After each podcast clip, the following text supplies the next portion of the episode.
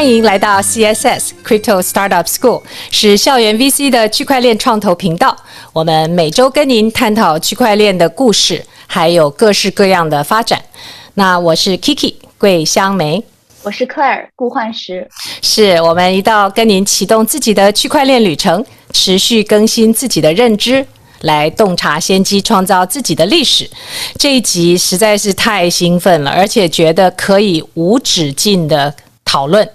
这次讨论的话题是 DAO，DAO 这个在二零二一年急剧升温的数字组织，所谓的 Digital Organization 的这样的一个形态，还有围绕着 DAO 的工具跟基础设施，也以惊人的速度起飞。那数字组织是否有可能从根本上改变我们作为一个物种的协调工作，甚至于生活方式呢？那道有什么不同？为什么我们对这个新兴的运动感到这么兴奋？首先，我们在本集呢上半部由 Clear 带来关于这个道它的形成、治理、价值，而且是从一个在 Twitter 上非常知名的 KOL，这个二十六岁的 Cooper Turley 住在洛杉矶，他目前在八十七个道同时都是贡献者，还有的时候提供。这个 advice 或者是能够形成，在上一周我才看到他在 Twitter 上很骄傲地宣布，他已经还清他父母所有的这个房贷，还有自己所有的贷款。所以，这样一个 二十六岁的道的 KOL，他怎么去形容跟描述这个道是怎么样的呢？所以，我们就有请 Claire 来跟我们分享这块的故事。嗯。首先就是我觉得很激动的一个是这次我分享的这个主角 Cooper，他也是一个呃像我这样很典型的一个 Z 世代的代表，所以说能够了解到他对 DAO 的一些看法，以及他个人的一些经历和体会，是一个非常有意思的事儿。对，那我们就先从 Cooper 的一些简单的背景介绍开始吧。Cooper Turley 呢，他是 DAO 生态系统的一名运营者和一个可以说是思想先驱吧。然后呢，他参与的比较知名的项目呢，有 Friends with Benefits、Forefront，还有 C Club 等等。那么接下来呢，我会分享一些 Cooper 对于 Web 2到 Web 3过渡以及创建到的步骤、创作者经济以生态系统投资和一些他未来展望的一些看法。那么 Cooper Turley 他领导的这个 DAO，我们一个比较熟悉的词汇呢，DAO，它就是。分散的自治组织这一名词的一个缩写。简单来说呢，DAO 是一个拥有共享上线表和银行账户的互联网社区，它代表了一种人类全新的合作决策结构。听起来很神奇啊！呃，那接下来呢？对，这个其实对，其实这也是也是 DAO 很火的一个原因，因为它会在呃企业组织和我们传统各种各样的大家协作的形式里有所创新吧。对。那么接下来的话，我会跟大家分享一下 Cooper 对于 DAO 为什么现在会如此流行的解释，并且呢，他会从自己的一些洞察去分享一些 DAO 的治理结构、不同类型的 DAO 和对未来的预测。总的来说呢，DAO 它是一种很强大的新机制，可以大规模的去协调人类。嗯，Cooper 觉得，如果他们能够按计划运作，我们真的会看到一种新的组织方式的兴起。这种方式可能会持续几个世纪。哎，那所以 Cooper 自己对于到从 Web 二点零到三点零中间，还有对于将来这个 DAO 世代怎么工作，他是怎么描述的呢？嗯，其实 Cooper 呢，他用了一个比较简约的词语概括啊，他说最重要的是 intentional community。呃，它是一个社群为导向的东西，他会觉得，呃，其实钱本身的创造不是最重要的，重要的是像我之后会提到的钱流动的方向。怎么说呢？他觉得真正的道需要把它的价值去导入到一个社群的载体里，重要的是社区人人都能拥有、持有和参与，这是作为道的一个重点。呃，什么叫做社群拥有呢？简单来说呢，它是一个以 token 代币为，还是以代币为基础去进行激励和呃影响的一个机制。他的目标是让这个社群里每一个人都有能力去影响那些关键的对话，而这在传统的组织里是很难做到的。他们希望的不仅仅是去做一些事后的发言，而是在一个提案出现之前，每个人都能够通过沟通去影响一个产品、一个事件的最终形成。他认为每个人有这种平等的共享的机会，是对于一个产品、一个组织的形成是非常重要的。这是他对道的一个基础理念。其实他对于这种在当中啊这些活动，在 community aspect，或者是甚至于在怎么开始啊，所以他怎么建议说开始形成一个道，有哪一些步骤可以参考啊？嗯，呃，那么 Cooper 呢，他分享的是。首先呢，要创建一个道，第一步呢是呃，我们在商业里很熟悉的 product market fit，就是产品和市场进行一个匹配契合的一个阶段。那么在这个时候呢，还不需要去强调呃去中心化的这个过程。对，那么 product market fit 之后呢，是需要在社群基础上，通过社群去建立早期的产品。那么第三个阶段呢，是正式的去进入中心化。也就是呃市场产品，然后社群去共同打造，然后接着是走向去中心化这三个步骤。其实我记得听到 Cooper 有一次在访谈上提到啊，结果那个访谈者说，这个好像是 ownership 经济当中最有名的这个 Jesse Warden，也就是跟李金我们上一集提到是现在在 Variant。资金合作的伙伴，他们描述说：“诶，那这听起来跟我们现在的 startup 很像哦，只是呢更 messier，就是更杂乱、更慌乱一些，所以大家觉得挺有趣的。那他们这个道到底在社群的 aspect，这个道到底是怎么执行的呢？为什么会带来这种慌乱的感觉？”嗯，其实这个也是一个我觉得个人觉得比较有意思的话题吧。嗯。Cooper 给出的一个我们可以比较好理解的一个呃概括呢，是呃去中心化的这种协作到底是什么样呢？他说，大家会是以事件围绕着事件为基础去一起做事情的，但是去中心化并不代表完全是群龙无首，在这些关键的项目上会是有一个 key leader，会有一个类似于像是项目经理一样的人去做出一些呃关键的领导吧，可以这么说，会有一个主呃相当于呃可以说是管理者，会有一个有更多责任的一个这样的一个 manager 的人物。对，当然，同时他们还会注重开放性，有很多的像是工作坊，有很多。呃，每一个人都能够自由和加入到这个决策的机会当中。那 Cooper 如果提到说这个 governance，他在他心目中，在他这八十七个道里头，都是什么样的一种治理的方式呢？嗯，Cooper 对于这个话题，他的核心观点是 social capital，他觉得这个社会资本是会在道里更加紧密的联系到 governance。社会资本会更加紧密地联系到这个治理的权利当中，这是他的核心的想法。他会觉得，作为一个社群来说呢，治理是仅仅围绕着这个社群背后大家承载的想法和感觉的，而这些社会资本是比代币本身，是甚至是比钱本身是更重要的东西。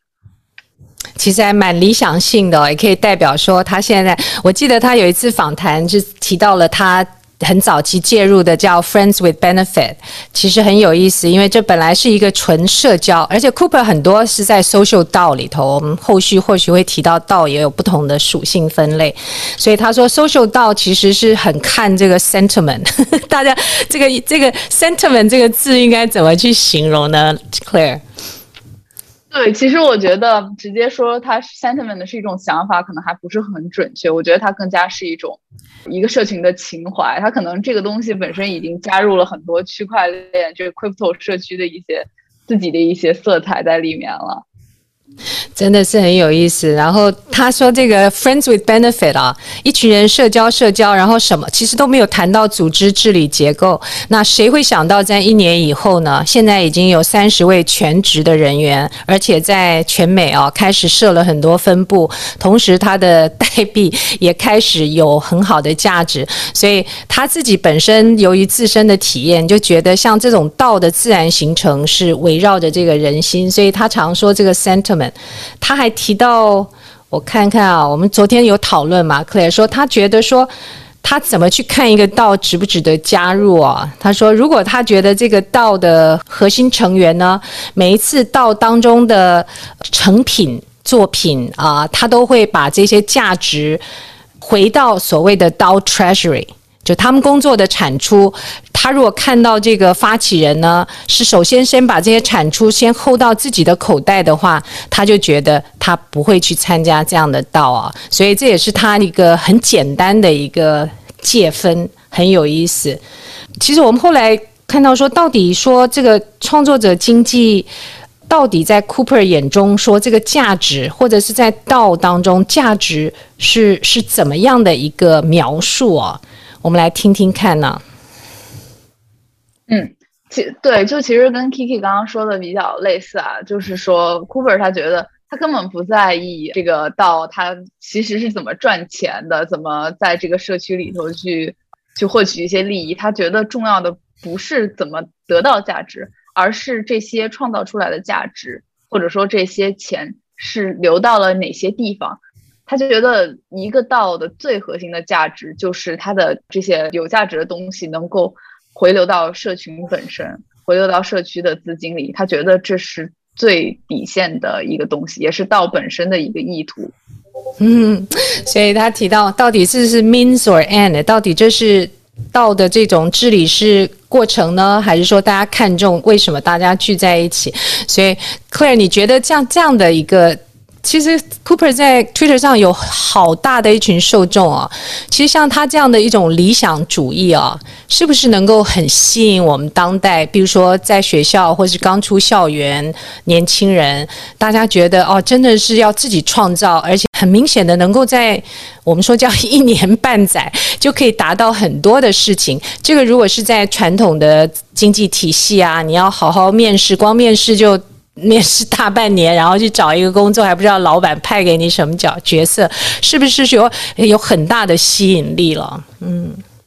我会觉得是的，尤其是对我这一代人来说，可能大家像 Cooper 一样都很不想做未来打工人，所以说一看到道的概念，说哇，这个跟呃传统的这种呃一些大的一些企业，目前一些传统的一些治理结构好不一样啊，真的是一个。呃，很像一个小乌托邦的一个地方，每一个人都可以 真正的参与到关键的决定当中，会觉得这是一个很新的一个世界。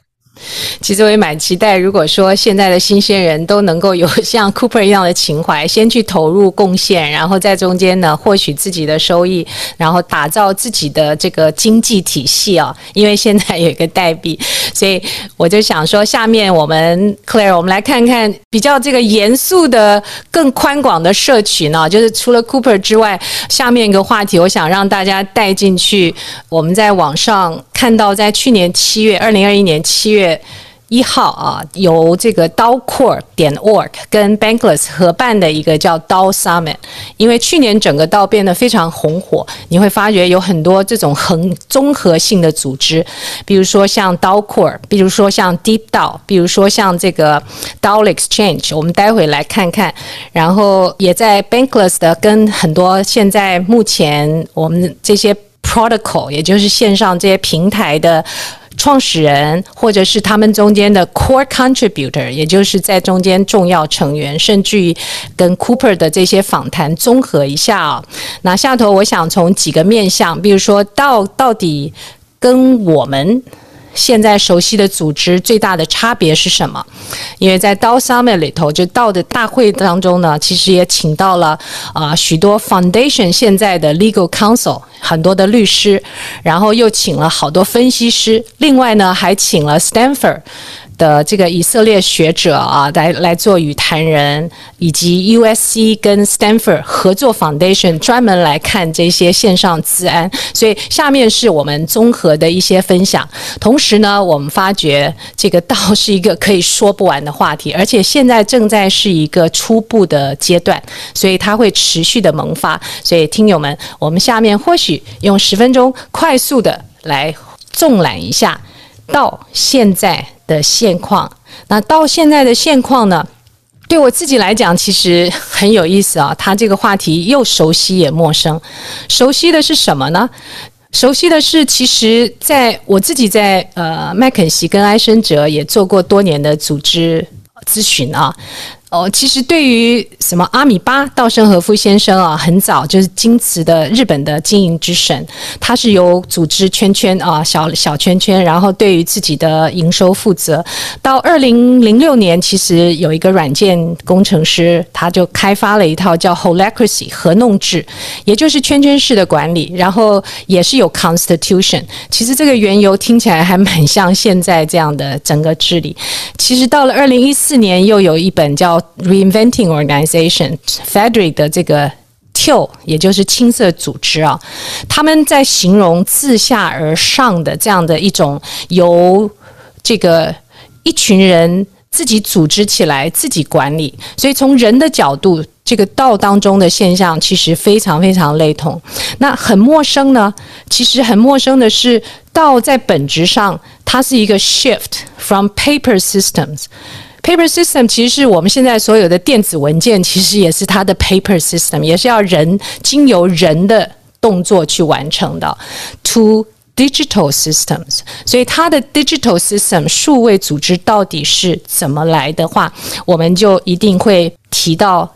它的缘由。它的缘由其实并不久啊，最早。的故事的发生是在二零一六年，有一个组织叫做 The DAO 就开始组织出来了。然后这个组织呢，它的典型管理结构没有董事会，也没有管理架构，而且去中心化，也就是它这个 DAO 的第一个字 Decentralized。去中心化的意思啊，它中间还隐含了。这个组织跟任何国家，particular 就是我们现在所认定的主权国家或者是 state 是无关的，它是一个依托在以太坊的网络上面的这样的一个去中心化，而 autonomous 这个自动化或是自主，它的含义呢，除了自己主人可以自己管理之外，它更深的一个含义是，它的所有决策。其实是经由程式，也就是 algorithm，这个 auto decision making，实际上是交到自动化系统跟一个众包的程序。换句话说，在二零一六年啊的 DAO，它其实全世界任何人呢，可以就不具名的把。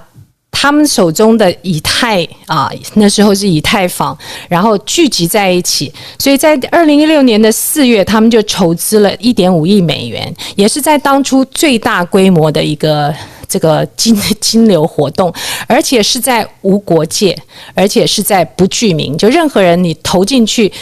你换取的是你的 token，叫 MKR 啊，然后到了六月呢，又更有名了，因为它的这个城市有点问题，就被 hack 了五千万美元等值，也就是三百六十万个以太币那个时候。所以呢，在当二零一六年九月呢，所有的平台就直直接先把他们的 token 都先 delist，因为觉得它不安全、不可靠。那二零一七年，美国的这个 SEC 就报告说。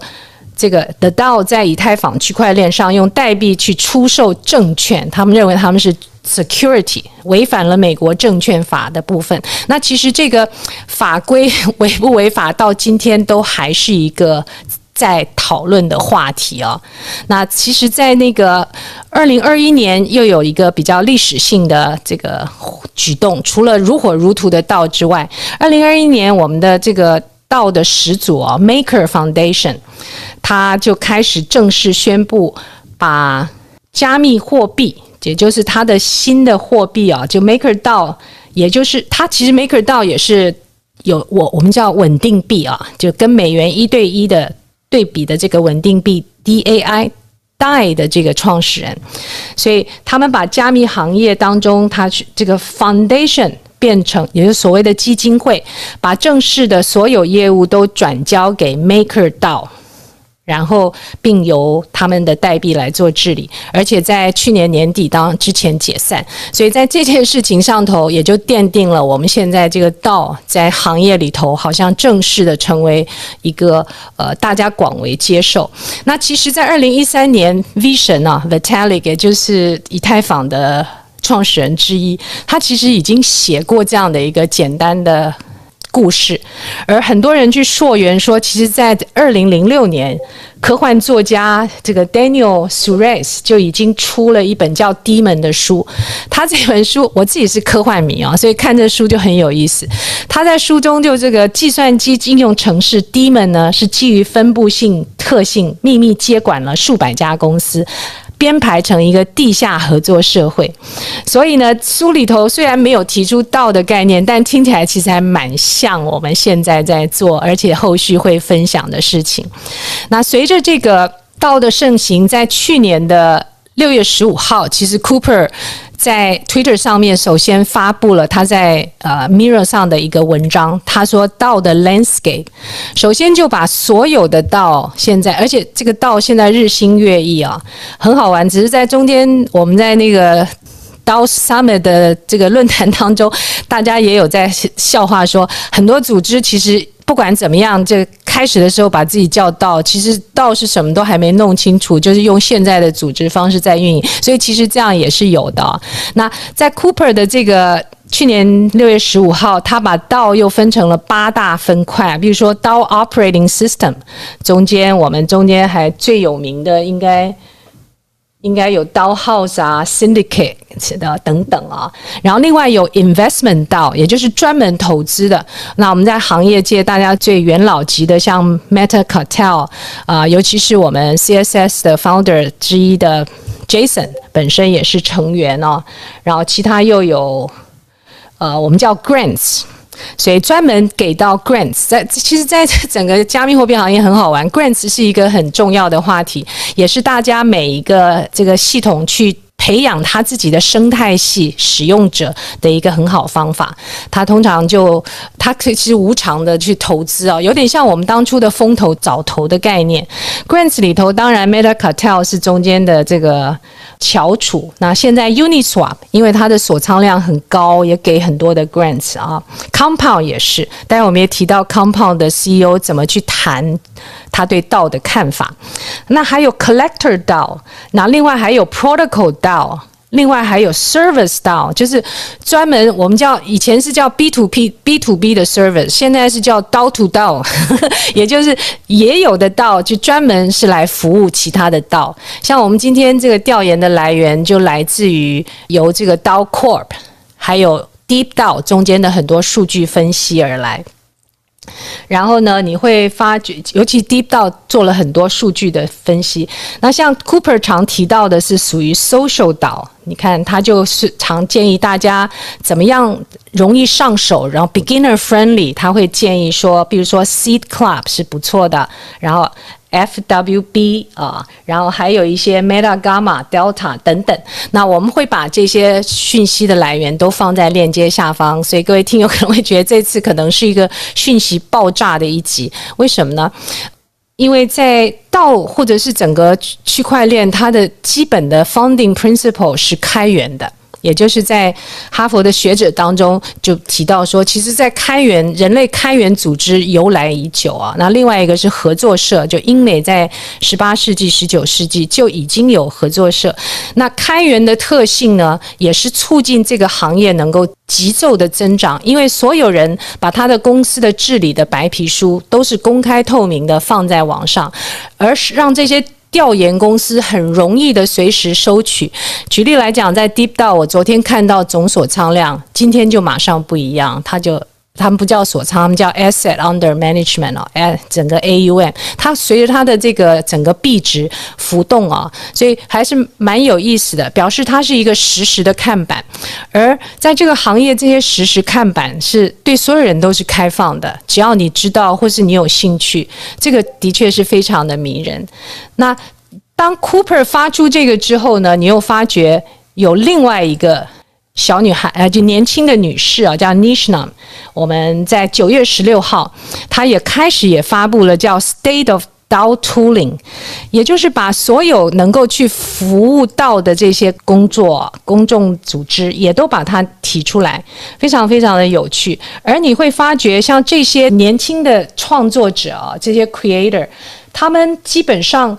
我们叫做在。在这个区块链行业，常常听播客，常会听到两个英文词，一个是 trustless，一个是 permissionless。trustless 不是没有信任，而是有很大的信任。因为呢，当智能合约你一旦决定锁定之后，它就永久不可篡改，所以。基本上，如果是这样的话，还有什么比这个更永久呢？那最近网上是说，大家开始用智能合同来做婚姻证书，所以这表示他一旦做了又不可篡改，所以这个也是蛮有趣的现象。那另外呢，permissionless 是什么意思？permissionless 不是说你不需要征求人家的允许啊，在在这个区块链里头，他说其实任何人在道的组织里头。呃，只要有想法就可以提出来，然后让大家一起来参与决定。所以，像有几个年轻的播客主说，他们去参加 Brand Trust 的这个每次的 Town Hall，就是他们的道的集会。呃，Brain Trust 是我们的第二集吧？他们说他们每次的 Town Hall 都是发在 YouTube 上，所有人都可以看到他们怎么开会，而且记录下来公开。他说他第一次当场很激情的投了一个 proposal，所有都被大家否了，可是他不觉得怎么样，他觉得这是一个很好的机制。然后呃，听一听大家的想法之后，他又有新想法，又要上来做 proposal 啊。那当然，这个就牵涉到在现在的道的治理。啊，合作社的话是一人一票嘛，那道的治理现在是一个 token，就一币一票，那到底中间带来有哪一些可能的弊端等等？所以像这个 tooling 的话，也会在它有 operating system，有 investment 啊，我看一下他们的 tooling 的分类。首先，他首先说哦，framework，framework 的话，你可以最有名的是 Aragon，也就是最老牌的。然后 framework 现在大家最常去借用的是 Compound Governor，也就是所谓的三三元素的治理模型。待会儿我们介绍一下，我们是前一集的前几集的这个 ENS。啊、在想要去推行道的时候啊，其实也都是先向 Compound 去借，所以因为开源的结果，大家的系统都互相借用好的 practice。那另外还有 Contribution 跟 Reputation 的管理的道啊，其中大家或许比较熟悉的是 Gitcoin，然后这个 Station。那还有什么 Front-end Analysis 呢？像 Boardroom。像 DeepDAO，像我们今天大量数据是用 DeepDAO，大家搜寻一下，很容易看到这个道现在所有的现况。那还有 Treasury Management，也是我们或许今天来不及谈，也是目前在所有的道里头变成一个很大的议题。原因是啊，我们新增出来的道里头，也就 Crypto 里头的 Unicorn，其实是日益在增长啊。我们在原来的 VC 世界，每年不是会出一张，比如说去年二零二一年，在十年内成立市值达到，Clair，我们昨天讨论是十亿吧，十亿美元，对不对？就我们就把它叫成独角兽啊、的私人公司。那其实去年的话，整个 VC 行业是有八百家，而今年我们看看。如果在也有人统计哦，在这个 Block 的公司里头，目前独角兽。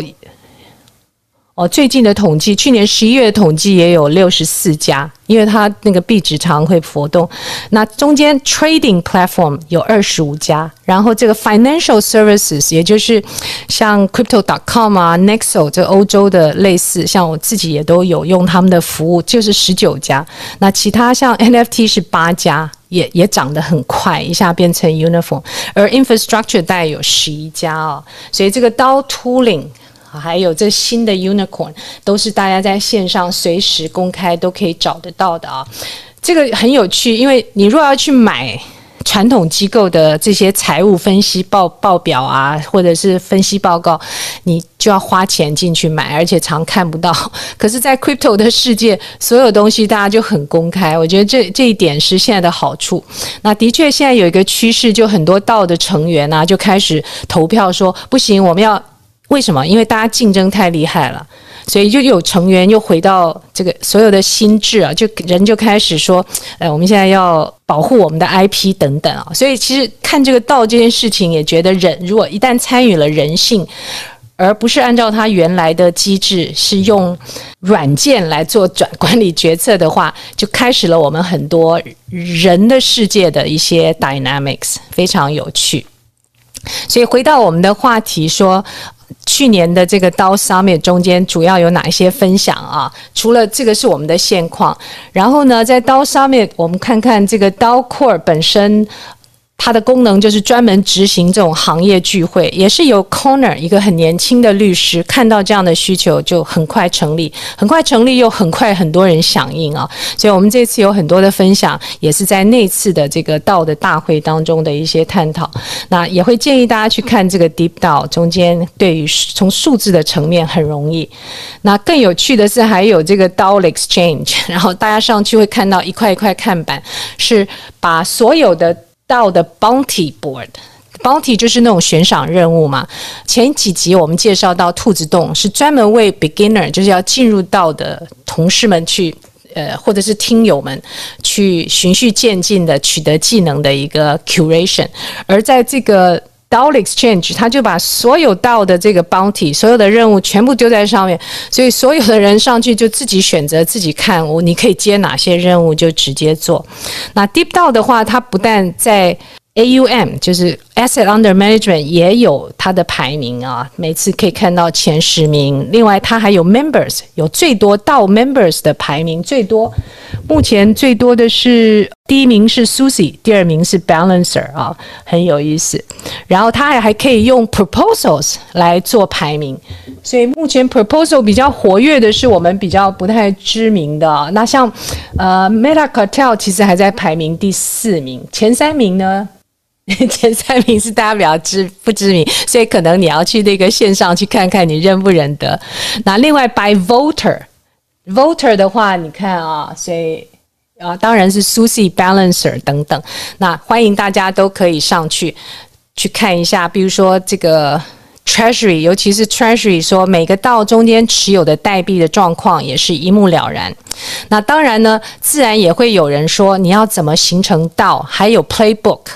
所以我们在这个链接下方会为各位准备说，你说 What's the process for creating a DAO？在这个 Foundation App 里头就会有一个 block。他说，第一个你要有一个钱包，也就是所谓的 Crypto 的钱包啊，不是我们包包里头的这个钱包的概念。这个 Wallet 是在 Crypto 里头最重要的一个入门。然后呢，另外就是开始你就跟你的社群就开始去 dream up 你的 collective goals。你们到底想要干什么？然后就开始设一些简单的规则，这是第二步。第三步呢？当你想要大致有一个决策的方法的时候呢，你就开始做 coding，开始去找到一些能够帮你做 coding 的工具或是 framework 平台，开始去建立这些 smart contract。所以这个就挺有意思，它又中间会介绍你说 Gnosis，然后 Safe，然后 Moloch，然后 Aragon。Colony 或者是 DAO Stack 都是很好能够建立这样的一个合约的平台。那到了第四步呢，你也开始 create 你的 token。所以在 create token 里头，你可以到 DAO Services 里头再去找什么样，就 social token，也就是我们其实有一集也在策划，有一集要去访谈这位 Jesse 啊，另外一位 Jesse，他是专门他是怎么去形成社群，并且发放你自己的 social token。那看起来这个很有意思。到了第五步呢，他是说，当你开始去 grow 你的道的时候，所有的新的成员呢都可以参加，而且他们可以一起讨论、投票等等，按照你当初治理的游戏规则。然后同时呢，比较有趣的跟过去的对比呢，是说这些投资方或是这个所谓的 founder 呢。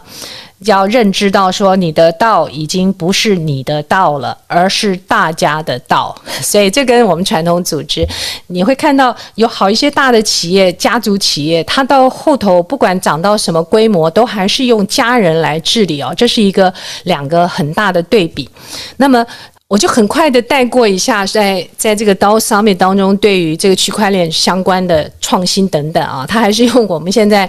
传统咨询的角度，很快的去去访问了一下它的特性。比如说，区块链相关的创新是什么？它能够改善访问跟防止篡改跟审查的能力。因为它有加密跟去中心化的特性啊，所以像我们现在现实合约，就是现实当中能能够随时把文件调出来改啊等等，那个都不太可能了。那第二个创新是它有开源码跟软件自动化，所以它是说这种可编程性，所以。你会发觉有很多这个 DAO infrastructure，它就让你去基本上可能要了解一些简单的语言，但也不像想象中的那么困难。那另外一个是可组合，那互相操作。因为在早期的话，前几年我们都是在区块链跟以太坊，然后尤其在。过去两年，这个跨链还有中间的组合性，就变成新兴的区块链的趋势。所以呢，它的这个另外一个它的创新是道的治理。虽然说在过去，就从人的角度哦，像我原先去熟悉的这个合弄啊、青色组织，他们到后来在组织里头，合弄制我还去西雅图还做认证，然后当初在。我们所谓的 BAT 组织当中也会各自设立实验项目来实验，但是它毕竟是在一个现有的组织状态，它没有办法跟它的薪资还有这个 reward 对接，然后没有办法去去除这个人为的治理的谁是老板的偏见，所以通常那个实验到后来就没有办法有真正的 breakthrough，而真正到现在。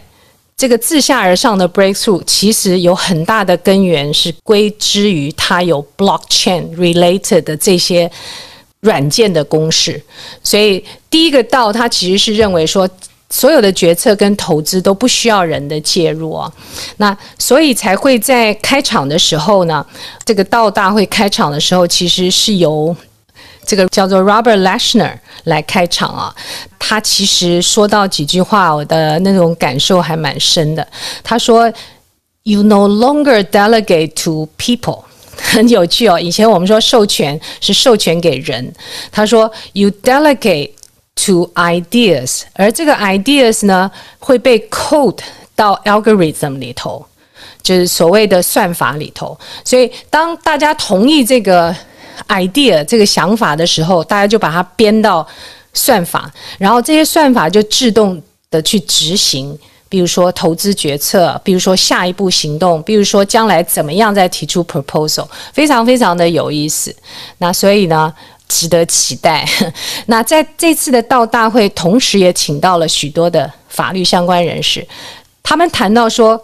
道跟现在的现有组织到底有什么不一样呢？我们来看看啊，它从法律的层面，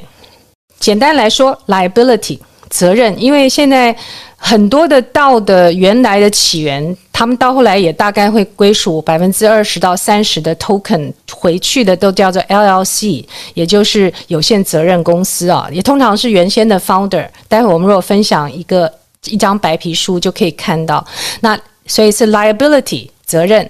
，taxation 税务。还有 operation 运营的合规性，那这个的确在现在就是讨论了，到底说如果这个到钱都不见了，liability 对社会大众是什么？然后税怎么收？如果收不到这些所有的 protocol，他们因为他们都无国界嘛，所以这些税只能从个人身上。所以就邀请在运营上每个机构要有合规性，比如说 KYC 一定要执行啊，这是我们现在碰到的机制。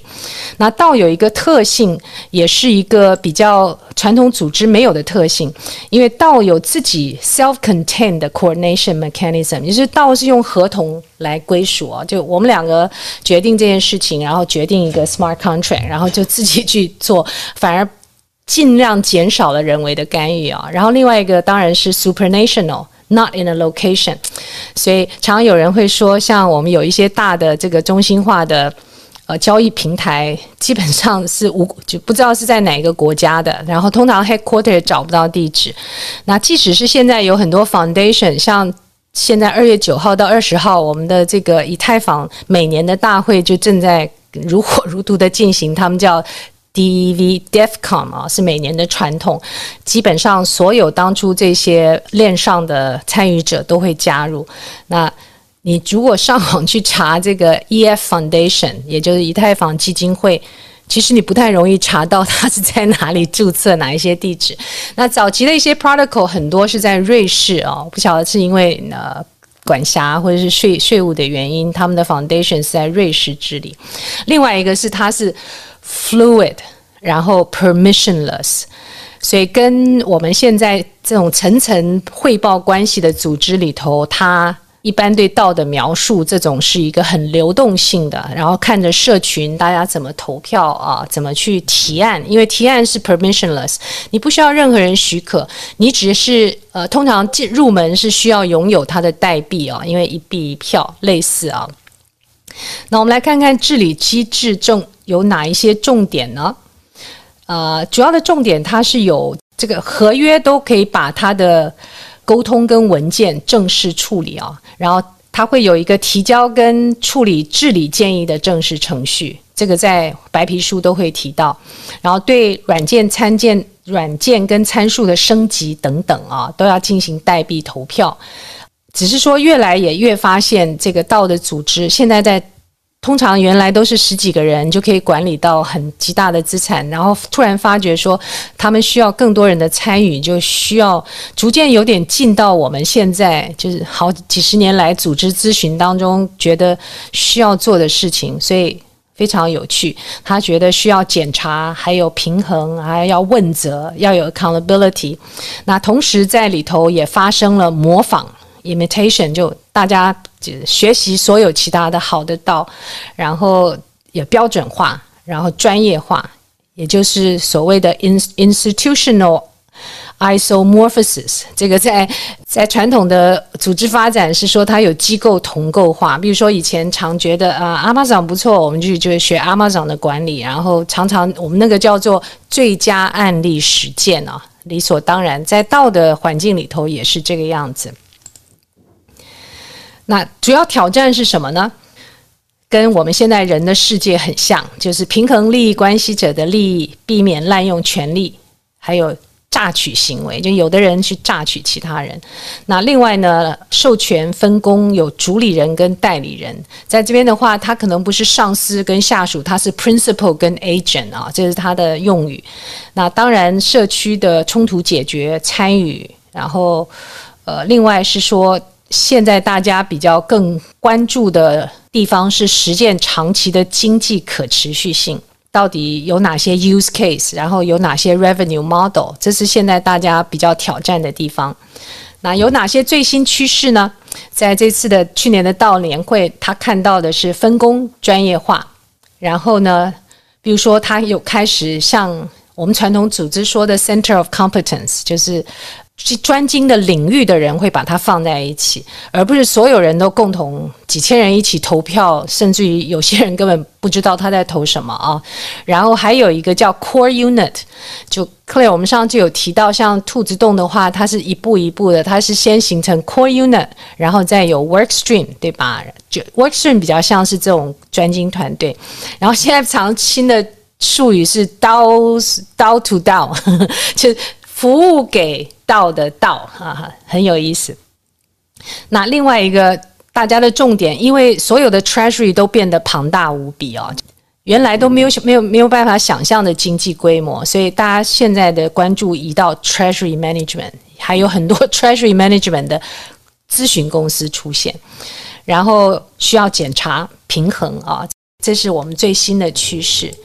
那回到。当中啊，所以这是很简单的由来跟现状哎，基本上你看回到现实的世界，就不像 Cooper 的故事那么刺激了，而是他很理性的去看这件事情。那在这次论坛，大家也会去提到说，那么像这样的道，他的 leadership 应该怎么看？他怎么样去认定他是一个 successful 道？然后到底这个一票一个 coin，我我们叫做这个 one coin one vote 这样的机制到底？是什么 implication 啊？提到这个 leadership，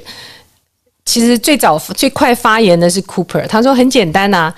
如果在一个社群当中，你每次开会有很多人都很激情的参与，他觉得这个是好的 leadership，因为他在参加很多 social 道。然后他说，如果是这样的话，他的那个 coin value 就是他的币价也会上升啊，所以这样就表示这是一个 successful 道，所以这个是一个观点。那如果说，从 compound 这个 rubber 的角度来说，他觉得，当你不再只是 delegate 人，而是可以用这个 algorithm，然后可以用 smart contract 来持续的延展你的工作。他认为，基本上这样的治理可以规模很大，甚至于全地球的人都可以参与。其实从某个程度啊，就所有现在去参与到区块链的这样的世界百分之五的人口，你可以把它当做一个很大的道，因为它认定了这样的一种工作方式啊。那另外还有，我们听听这个。Ken，也就是另外一个这个道这个平台叫 Synthetics，也是做算法的啊。他的这个发起人，尤其他自己是二十年的一个在这个 Silicon Valley 的创业者，他是比较保守的去认为说，这个道或者是呃我们现在的 Protocol 这些公司的 Capital Formation 是需要一个呃能够去梳理跟整理的一个架构。因为现在最新的论点是说，我们现在投资 Web 三，也就是这去中心化的所有企业背后的资本，其实都是在传统的资本里头，而他们能够经过他们取得的这个 token 投票权来决定这些去中由，所以去中心化的组织的这些决策是由中心化的一群人，所以这个是现在的一个 paradox 啊。那到底多成功呢？相对来讲，这个 leadership in DAO，我们就不得不提到那个 Clare。我们原先我们在翻译的这本《以太奇袭》啊，中间谈到很多呃 Vitalik，也就是我们所谓的 V 神的故事。如果你听到他，他九四年出生，十七岁，他的爸爸，他父亲啊，他原来是在。俄罗斯出生，然后因为父母离婚，所以他就跟他父亲到加拿大。到了加拿大之后，他父亲又投入到这个区块链的世界，所以他在十七岁的时候呢，听到了。那时候他才应该二零对二零一一年开始听到比特币，所以他就觉得很 fascinated，就开始研自己在链上去研究，然后写很多的 blog。然后那个时候他们他常常把他取得。Block 取得的这个比特币，零点八个比特币去换一个 T 恤啊，所以你每次看到 V 神就是穿了很多的 T 恤，你别看这都是当初将近一个 Bitcoin 买的 T 恤呢。那到了十九岁，二零一三年啊，他其实就不在那个滑铁卢加拿大滑铁卢的电算去学习了，他叫辍学，然后参加周游世界，参加所有的这些呃我们叫做 Hacker 的这些活动，而在同年呢，他就发表了他第一个关于以太坊的白皮书。那在二零一四年，也就是他二十岁的时候，他其实也得到全世界这个软件类世界技术奖啊。那个时候好像是击败了这个小扎，就是现在我们的 Meta 的 CEO。所以对于这样的一个背景来讲啊，在在这个 Blockchain 的 World 里头，他就特别不看你的所谓的我们这些主流的出身。虽然说中间也有很多呃所谓的 MIT 或是这些主流大学的人才投入，但基本上你若在 Twitter 上看，一般人会跟我们传统 LinkedIn 上头放的东西很不一样。他会放他的经历，他做什么，每天的关注，而不是像 LinkedIn 你会放你的大学学位啊、学校等等。所以这是还是两种文化。那从这种文化来看，leadership 在组织里头。或许不是你过去的这个学历，而是你真正在 community 里头真正能够贡献，还有跟其他人工作的能力啊。那我们在想说，其实我们也有准备了几个故事，比如说 Bankless 的白皮书啊，他们会解释。那大家如果到那个叫 Bankless Wiki，也会可以看到他们怎么去解释，他怎么从两个年轻人呢？一个在转业，一个在要决定是不是大学毕业要去念硕士当中，就决定一起来创了一个 Bankless 的 LLC。然后在二零二一年，也就是做了大概两年多之后呢，他们就决定发了一亿个 token。然后呢，中间也有一些分配，主要的分配大致是，比如说他在去年五月四号，二零二一年五月四号，他就把一亿个这个他们叫 Bank 的 token。他那时候是没有赋予价值的，所以任何人都不是用这个，不是一个 ICO 的 process。它百分之三十是追溯性，也就是追溯所有在这过程当中参与贡献的人啊，尤其是他这个十二人的核心团队。看到他的名单，也就也可以看到现在有一些很活跃在各个 Twitter 上频道的人士啊。然后另外百分之三十就回到 Treasury，你看十亿的话就有三千万颗，然后百分之四十呢会有一个线性的将来分配啊、三年。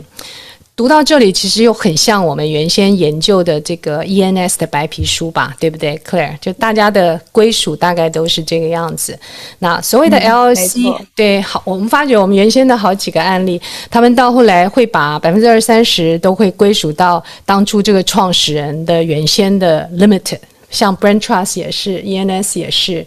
还有。我们的先前案例几乎很类似，你就可以看到，在这个行业里头，大家都在彼此看看什么能够最好的去发展啊。那最后一个话题，我们就提到说，这个到底一币一投有什么坏处啊？那最近在那个明恩的区块市里头，他其实介绍一个新的 interest farming 的平台，叫 Element Finance，然后它是能够让你把你的资金放在上头，那。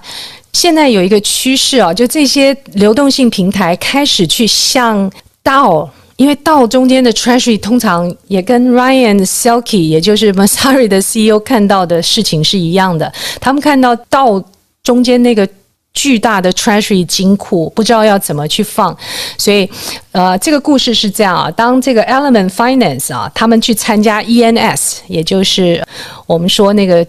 Domain 就以太坊 Domain 的这家公司，他们去参加，提议说，可不可以把这个到金库当中的呃一千万颗 USDC 资产去放到他的 Element Finance，然后大家本来投票是要通过，因为它的利息还不错。后来好多人发觉，这个提案的人本身是 Element Finance 的创办人，而他事先没有揭露，所以后来大家就反对，然后把它否了。也就你可以看到，真正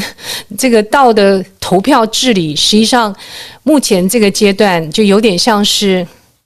我不晓得大家会不会看到我们现实世界在股东这个 boardroom 会股东大会当中的那种人跟人之间的啊、要取得多数票、少数票等等的这些呃政治斗争哈。也就是当人进到这个道之后，他除了用软件公式来做决定之外，他又增加了很多人的因素。所以，Clare，我觉得我不得不要先停下来了，不然我们可以无止境的讲道的故事，对不对？特别是现在最大的挑战、嗯、，Treasury 还有 The Core 就怎么样治理？所以哦，怎么样治理？还有一个大家或许可以去关注，也就是 Yarn 就 Yarn Finance 它这个平台当中，因为它当初觉得很难协调，就自己发明了一个呃自己可以使用的工具，然后到后来现在我们是叫它叫 Coordinate 就协调，但是是 C O O Core O R D I。是，它不是 N A T，是 N A P E，所以 Core Name 也是呃，其实我们大家都值得探讨一下，它到底怎么去协调彼此之间的工作，尤其是跟他怎么去 reward 参与工作的人士。好，我们决定要停下来了，Claire，要不然会越来越无穷无尽，对呀、啊，衍生太多了。太多，而且还每天发生很多变化，所以呢，今天其实还，我们就真的很谢谢所有的听众。那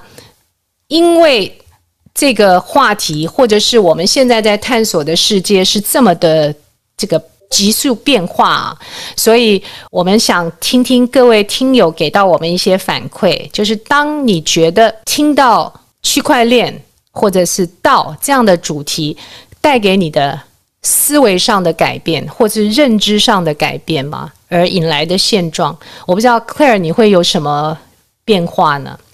在我们开始，嗯、对对，其实我觉得到这个主题，今天咱们聊的就给我个人想了很多，因为我现在目前呃修的是经济和政治专业嘛，然后到一开始看到这个概念，哇，去中心化组织形式，我会觉得。哇，这个东西其实跟我们的生活是很息息相关的，因为我包括我修政治也会了解到很多现代和以往的各种社会组织呀、国家的种种制度形式，然后说哇，其实到正正是在这个传统基础上一个很崭新的一个新兴一代，呃，一群 crypto native 的一群创新，我觉得这很有新的挖掘空间，我觉得蛮有趣。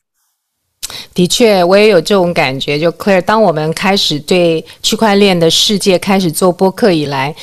每一集我们在研究跟讨论它的时候，同时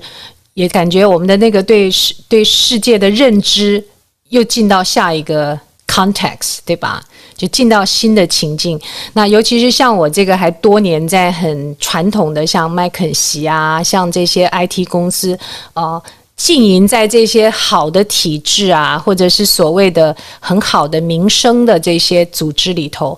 到这样子真的是让我觉得有一个，就所有的理论的发展有了新的工具带来，才是真正的 disruption。就整个 blockchain 还有智能合约，还整个才是。至于说它这个 disruption 会用什么样的形式持续发展啊？因为目前。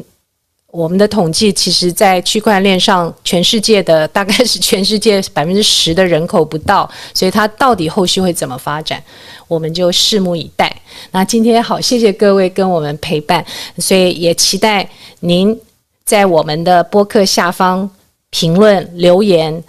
回答一句：对，听了这几集的播客，对您的现状产生了什么变化呢？然后也希望您对于未来的话题。有建议，然后我们也拭目以待，哪一天我们会成立我们的听友道哦，对吧？好，谢谢你，我是 Kiki，我在桃园，我是 Claire，我在波士顿。好啊，那我们就下一次再见了。有这个道持续的进行，区块链持续进行，拜拜，期待，拜拜。